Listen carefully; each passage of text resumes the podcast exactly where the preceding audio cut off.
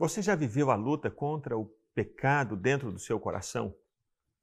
O apóstolo Paulo, em Romanos 7, ele expressa um anseio e um desejo profundo do coração dele. É um rasgar de alma. Ele diz: O mal que eu não quero, esse eu faço.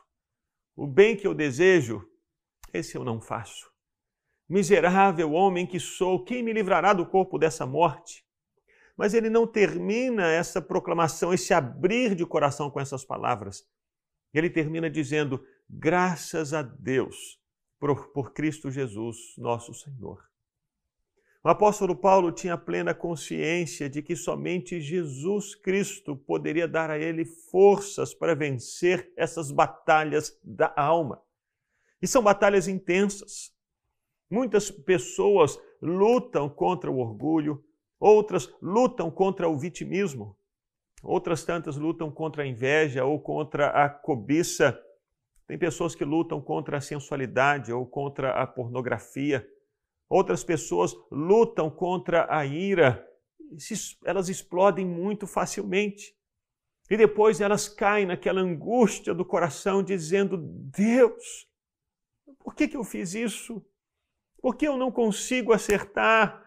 Por que eu não consigo vencer esses pecados dentro de mim? Senhor, Senhor. Essa foi uma das experiências vividas pelo apóstolo Paulo e que ele registrou em Romanos 7. E no meio dessas experiências, o apóstolo Paulo se lembrava e se lembrou de Jesus Cristo. Essas são as orações que precisamos fazer.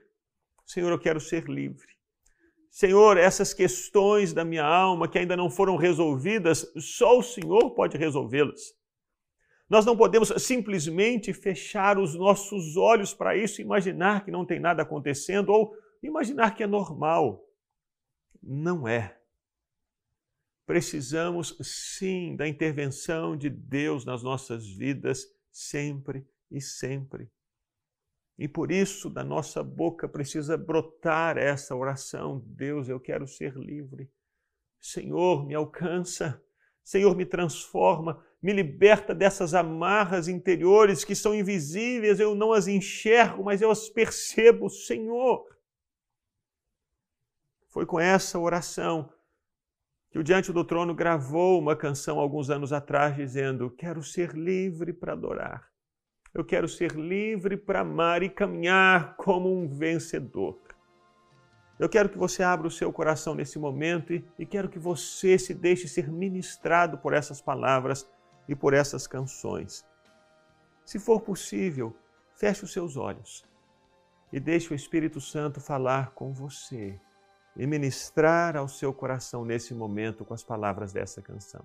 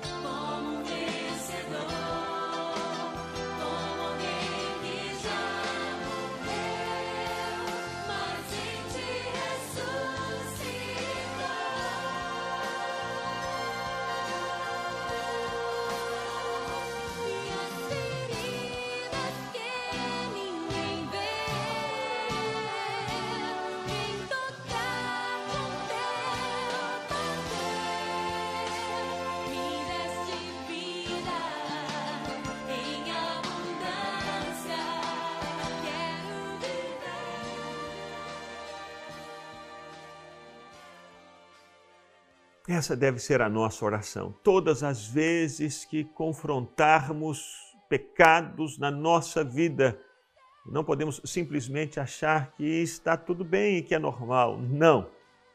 Precisamos orar e dizer: Senhor, eu quero ser livre disso, eu quero ser livre daquilo, eu quero ser mudado nessa área. Nós não podemos nos conformar.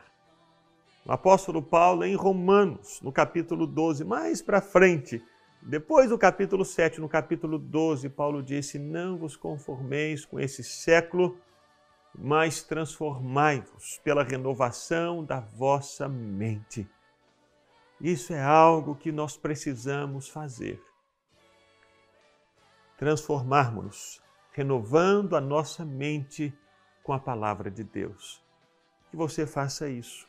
Comece hoje quando esses ataques vierem no seu coração e o pecado parecer muito grande dentro de você, e você ore ao Senhor e busque no Senhor a renovação da sua mente, para que ao invés de ira, que haja paz, ao invés de gritaria, que haja serenidade. E dessa maneira, o Espírito Santo vai trabalhar dia após dia no seu coração. Que o Senhor te abençoe.